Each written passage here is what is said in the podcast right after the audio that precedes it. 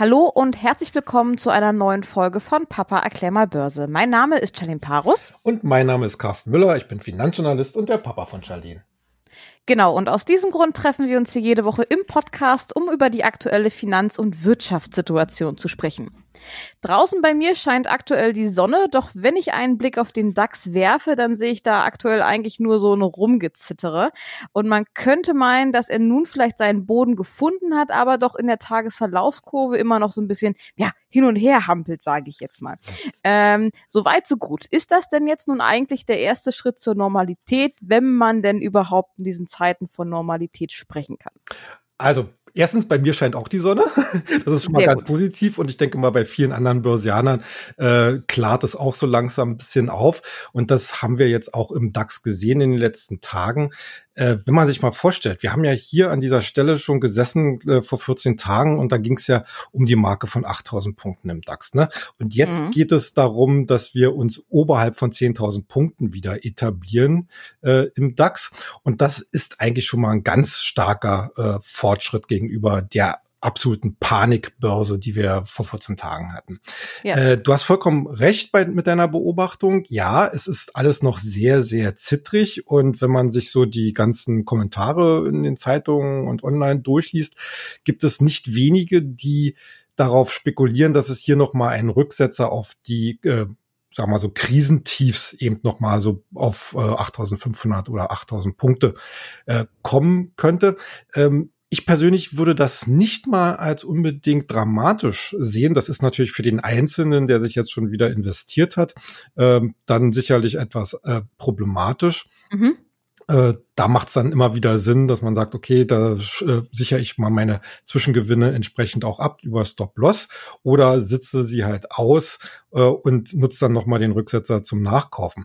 Wichtig ist letzten Endes äh, die Aussage im Markt, dass wir hier keinen echten Verkaufsdruck mehr haben, dass wir dabei sind, eine Bodenbildung äh, durchzuführen. Okay. Und jetzt ist einfach die spannende Frage äh, wird es eine recht lange Bodenbildung, die dann vielleicht ein paar Wochen oder sogar Monate dauern könnte? Oder kriegen wir so etwas wie eine V-Formation oder eine U-Formation, wie manche das ja auch gerne beschreiben? Also quasi, dass es wieder zu alten Höchstständen kommt genau, oder zumindest andersweit, okay. Genau. Und äh, natürlich haben wir in dieser noch sehr unsicheren Situation, ich meine, wir haben halt ja immer noch diese Gesundheitskrise und auch wenn es einige ermutigende Signale gibt. Gerade aus Europa haben wir immer noch äh, Amerika, wo anscheinend die Krisenspitze noch nicht erreicht ist. Also da ist mhm. noch sehr viel Nervosität im Markt drin. Ähm, und das sieht man natürlich auch an dem Handeln der Anleger, dass sie zwar bereit sind, wieder in den Markt hineinzugehen, aber dann auch sehr schnell bereit sind, auch mal wieder kurzfristige Gewinne mitzunehmen. Und das ist das Zittrige, was du richtig beschrieben hast. Äh, damit werden wir sicherlich noch die nächsten Tage und Wochen äh, zu leben haben. Aber für mhm. mich ist jetzt eigentlich in der Beurteilung wichtig gewesen, dass wir hier wirklich äh, die, die ganzen schwachen oder zittrigen Hände, wie man ja mal so schön sagt, und die, die ganzen Short-Spekulanten äh, äh, anscheinend wirklich raus haben aus dem Markt und dass jetzt hier wirklich so eine Art Normalisierung langsam Fuß fassen kann. Hm, du meinst quasi, wenn die ganzen Friseure wieder gehen, ja. dann ist, ist auch äh, Hoffnung. Genau, genau, okay. genau. Nein, das ja. ist ja, es ist ja auch letztens so, das hatten wir auch damals so beschrieben, äh, diese, diese Panikverkäufe waren natürlich auch äh, der Tatsache geschuldet, dass viele institutionelle Investoren heutzutage mit Kaufpro Kauf- oder Verkaufsprogrammen arbeiten. Ne? Mhm. Ne? Und da wurde dann automatisch das Material rausgeschleudert im wahrsten Sinne des Wortes, weil sie halt entsprechende Risikopositionen abbauen mussten. Das ist jetzt alles raus aus dem Markt. Jetzt denken eben auch die institutionellen Anleger mehr danach, äh, ob sie halt Positionen nach und nach wieder aufbauen. Aber bestimmt denken sie nicht mehr daran, jetzt größere Positionen weiter abzubauen. Hm, okay. Ähm, viele Medien, die berichten ja aktuell ähm, sehr breit von der Sorge, dass vielleicht noch mal eine zweite Welle des Coronavirus über die Welt schwappen könnte. Ja. Ähm, was wären denn da so mögliche Reaktionen, wenn ich da mal so auf den DAX und den Dow Jones schaue? Meinst du, der würde vielleicht oder die beiden Indizes würden gelassener reagieren, da es jetzt ja eine bekannte Situation ist?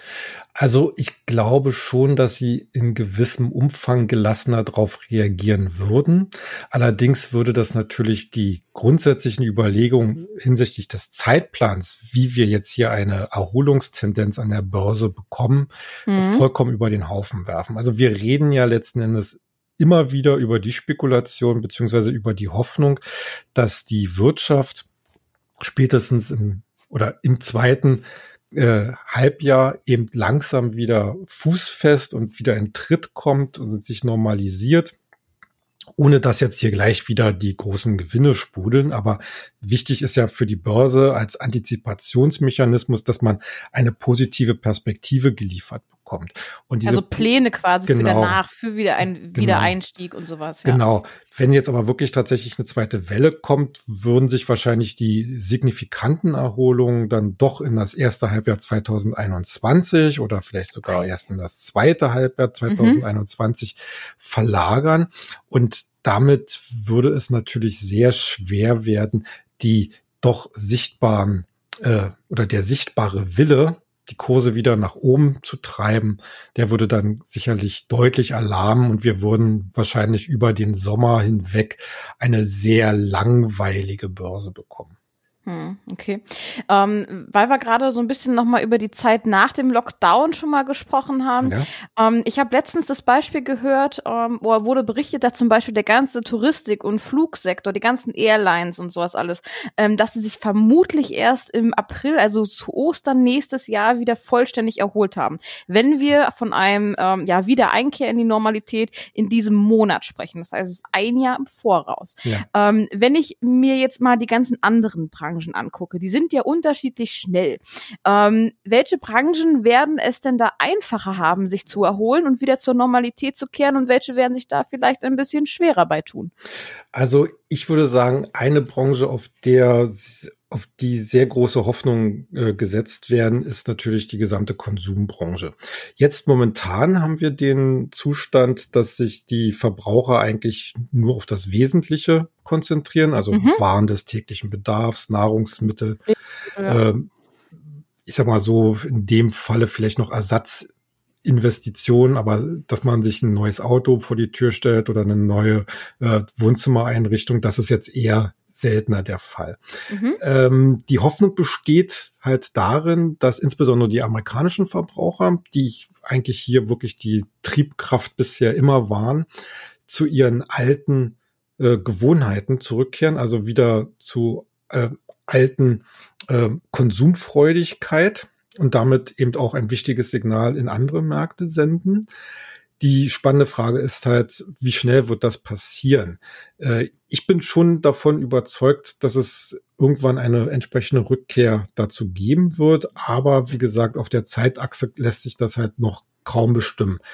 Ähm, eine weitere Branche, die ich für, ja, ich würde mal sagen, sehr unproblematisch halte, was eine nachhaltige Erholung angeht, ist natürlich der mhm. ganze Bereich äh, IT, also Internet, Halbleiter, Technologie. Äh, Aber hatten die denn jetzt einen ja, großen Einbruch gehabt? Ja, die hatten natürlich einen großen Einbruch gehabt, weil sie vor allen Dingen auf China äh, basieren, also die ganzen Lieferketten.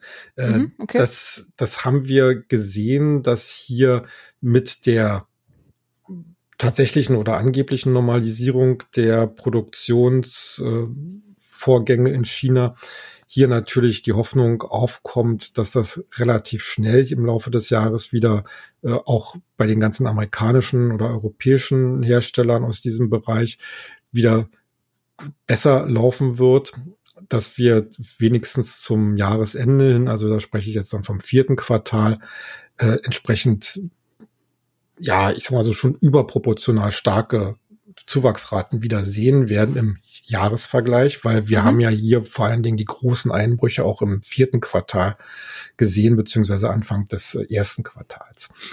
Also der ganze IT-Sektor und da möchte ich dann auch noch mal äh, bestimmte, ähm, ich würde das als Online-Business mal bezeichnen, also nicht nur Internet und E-Commerce, sondern vor allen Dingen auch der Gaming-Sektor, der momentan eine richtig äh, also eine hohe relative Stärke zeigt. Also da gibt's ganz viele Aktien, die sich in keiner Art und Weise an diesem ganzen äh, Ausverkauf beteiligt haben, sondern mhm.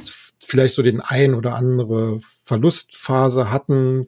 Äh, nehmen wir mal eine ähm, eine Zynga oder eine Activision Blizzard oder eine Electronic Arts, die aber insgesamt relativ moderat nur verloren haben und jetzt eigentlich schon wieder dabei sind, dem Markt vorweg zu laufen und entsprechend deutlich mit ihren Aktien anzusteigen. Also das ist auch so ein Sektor, den ich jetzt momentan wirklich präferieren würde. Könnte denn da vielleicht ein Gegentrend sein, wenn ähm, die Krise vorbei ist? Ähm, ich gucke jetzt so ein bisschen nochmal in die Streaming-Richtung, Disney Plus, Netflix mhm. und wie sie nicht alle heißen, ähm, dass vielleicht dann die Absätze wieder nach unten gehen, weil viele Leute gucken jetzt halt einfach viel und ähm, dass es dann zurückgeht? Ich glaube nicht. Also es wird vielleicht in den Zuwachsraten einen neuen Knick geben, aber ich denke mal, viele, die sich jetzt ein Abo besorgt haben, gerade also im Prinzip Neukunden, die werden auch erstmal eine Weile daran blei dabei bleiben. Also auch, mhm. also ich würde mal sagen, jetzt so die nächsten zwölf bis 18 Monate. Und ich glaube schon, dass viele aus diesen jetzigen Erfahrungen mit den Ausgangssperren und Kontaktrestriktionen einfach sich an diese Medien etwas stärker gewöhnt haben, notgedrungen, als es bislang der Fall war. Also, dass man, dass die Unternehmen eigentlich damit auch womöglich neue Kundenschichten für sich geöffnet haben, die mhm. damit bisher noch gar nichts so richtig am Hut hatten. Und die werden, glaube ich, auch nicht so schnell wieder gehen. Also da, glaube ich, äh, dieser insgesamt zu erwartende Wachstumsschub, den wir wahrscheinlich dann mit den Q1-Zahlen oder vielleicht sogar Q2-Zahlen sehen werden, ich glaube schon, dass der etwas nachhaltiger ist, als es jetzt nur die Krise vermuten lässt. Wenn ich ähm, jetzt so an meinen Alltag denke, dann arbeite ich ja aktuell sehr viel im Homeoffice, weil anders geht's ja nun mal nicht mhm. und ähm, nutze halt vor allem die Plattform WebEx, um ähm, ja mit meinen Kollegen eben zu sprechen und dort Telefonkonferenzen zu machen. Die gehört zu Cisco mhm. und wenn ich da mal dran denke, dass vielleicht gerade jetzt so ein kleines Wachrütteln stattgefunden hat, dass viele Unternehmen vielleicht auch in Zukunft aufrüsten und Digitalisierung vorantreiben, könnte es möglich sein, dass es dort in Zukunft auch noch mal einen Zuwachs in diese Branche gibt? Auf jeden Fall. Also alles, was mit Cloud äh, und Remote Desktop und ähm, zu tun hat, glaube ich, hat jetzt sowas wie eine Initialzündung bekommen. Das war bisher immer sowas für die First Mover eigentlich. Ähm, mhm. Aber jetzt ist es in der Breite angekommen und ich glaube, viele Unternehmen haben begriffen, dass sie solche Systeme zumindest als Backup-Lösung vorhalten müssen. Und da äh, gibt es natürlich einige Firmen, du hast Cisco schon genannt, es gibt in Deutschland Teamviewer, äh, die ja auch Remote-Desktop-Lösungen anbieten. Es gibt dann natürlich die beiden großen Schwergewichte äh, Microsoft und Amazon mit ihren Cloud Services. Mhm. Die dann, dann natürlich auch SAP, die in die gleiche Richtung laufen. Also äh, alles, was mit Cloud und äh, Remote Desktop und Homeoffice zu tun hat, auch, auch im Lernbereich, also Home Education Bereich.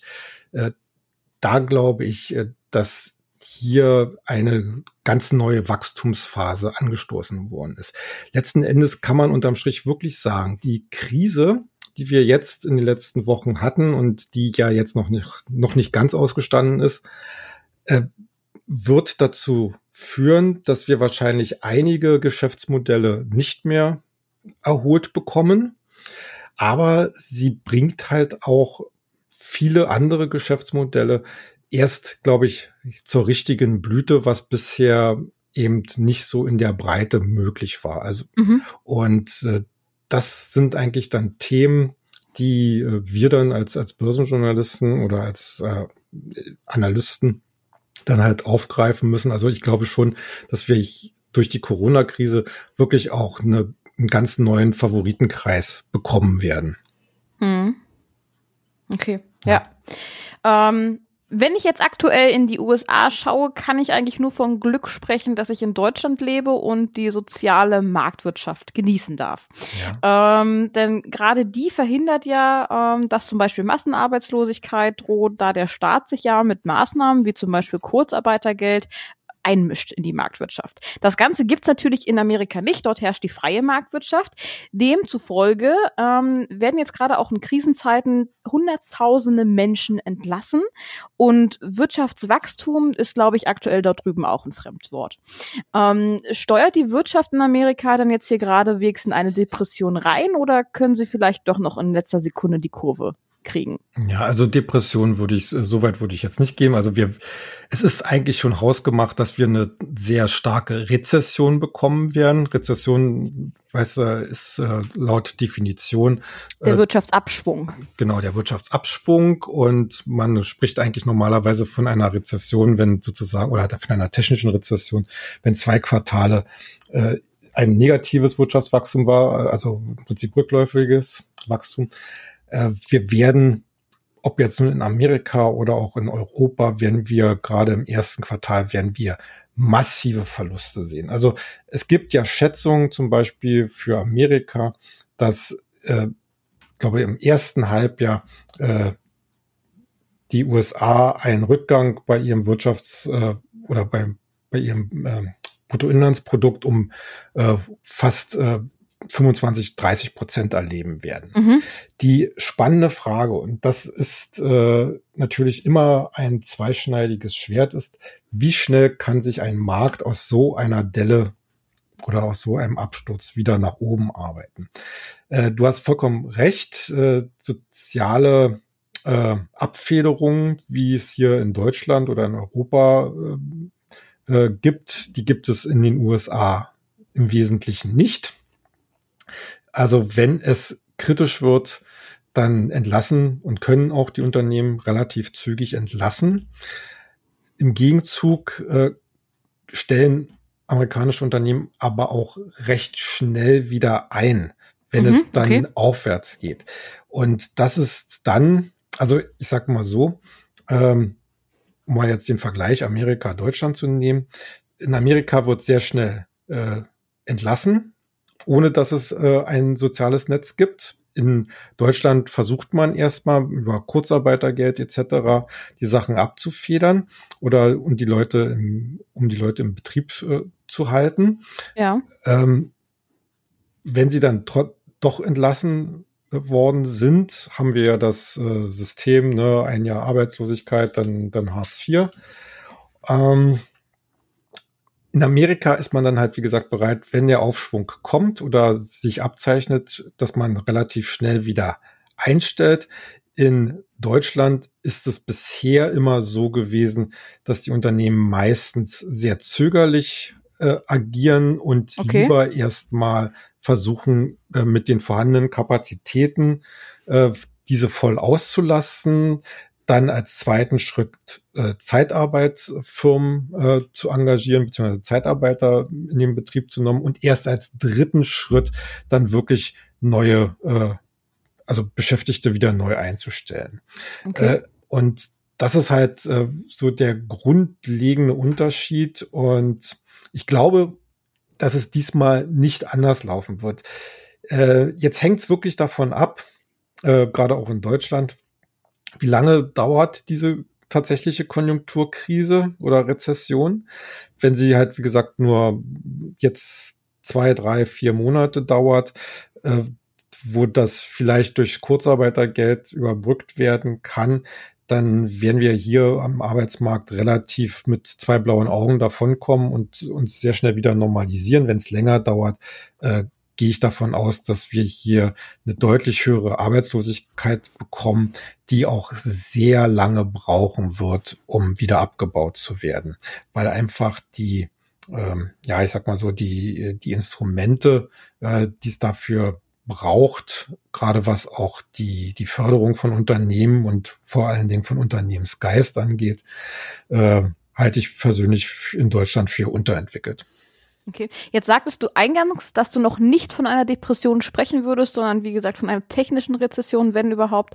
Ab wann trifft denn eigentlich eine Depression ein? Naja, Depression ist, äh, also wir haben ja, wir haben ja, wie gesagt, in den, in den 20er Jahren hatten wir eine Depression. Also das heißt, äh, ein, ein dauerhafter Zustand der wirtschaftlichen Inaktivität, möchte ich mal so sagen, Massenarbeitslosigkeit, äh, Massenarmut.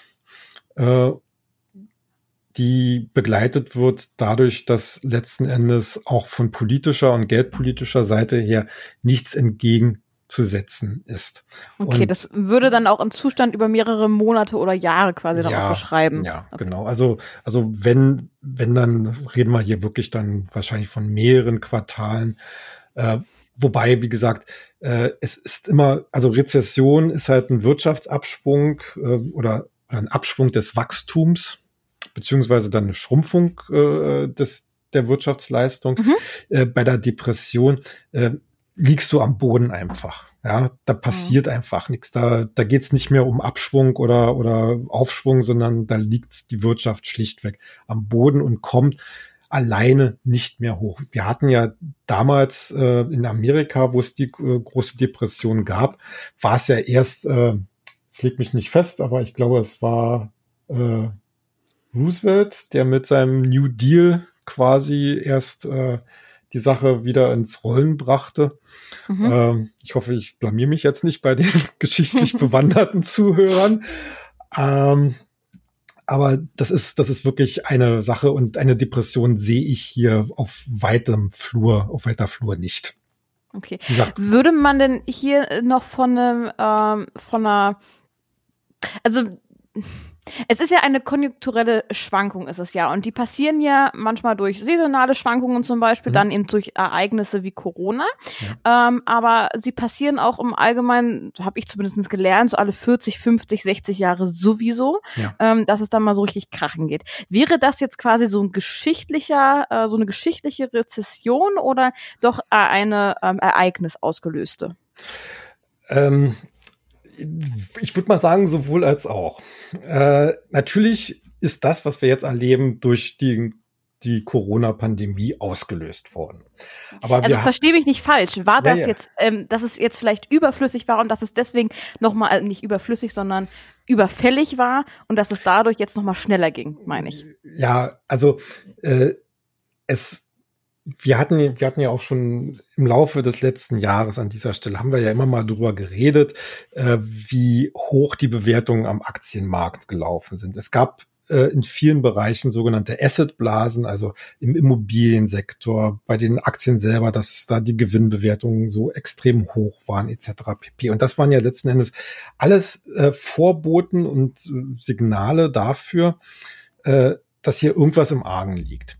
Äh, mhm. und ja, Konjunktur unterliegt Zyklen. Die können auch sehr langfristig sein. Du hast es gerade schon gesagt, so auch 40, 50 Jahre äh, Zyklen sind möglich.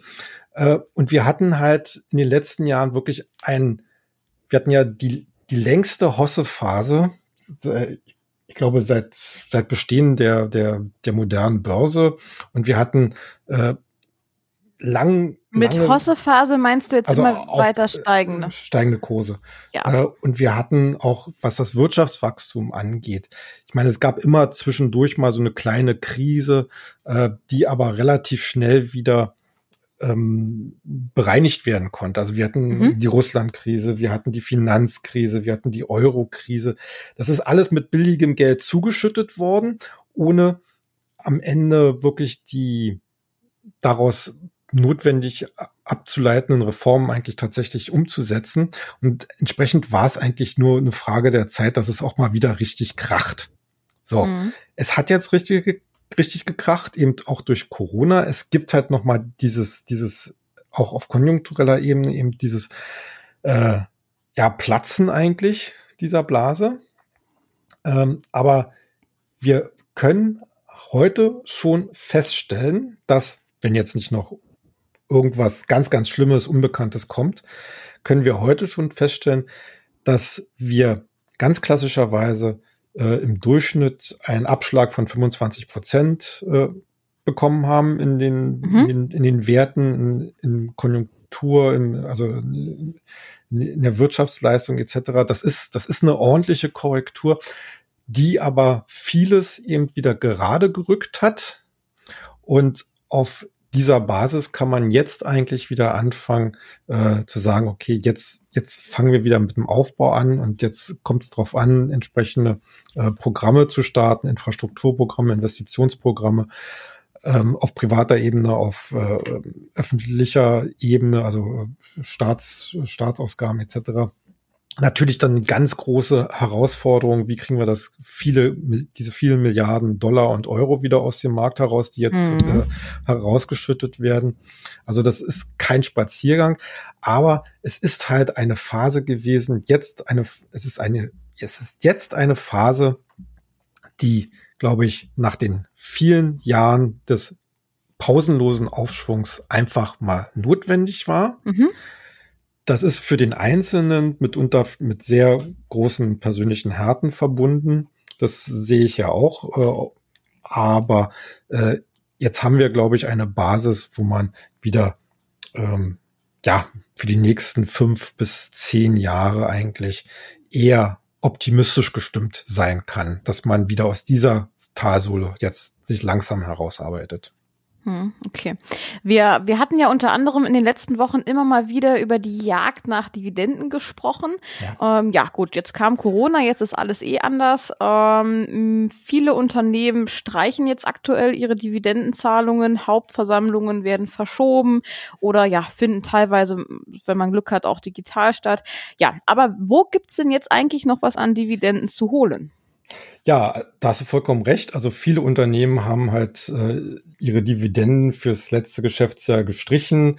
Äh, die, die das nicht gemacht haben, da gibt's halt eine ganze Anzahl von Firmen, wo man gar nicht weiß, wann die Dividende jetzt gezahlt wird, weil man halt noch nicht weiß, wann die Hauptversammlung stattfindet. Hm. Äh, die neuen Möglichkeiten, die neuen rechtlichen Möglichkeiten, virtuelle Hauptversammlungen durchzuführen, das nutzen derzeit noch die relativ wenigen äh, Unternehmen, aber es gibt sie halt auch noch, die Firmen, die ausschütten und die angesichts der Kurse auch nicht gerade äh, unüppig okay. äh, ausschütten.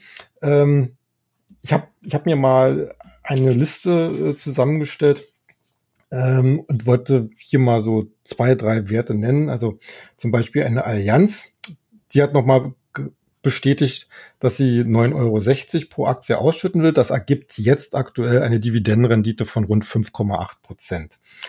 Ähm, eine Münchner Rück hat auch bestätigt, die wollen 9,80 Euro ausschütten. Das sind 5,2 Prozent Dividendenrendite.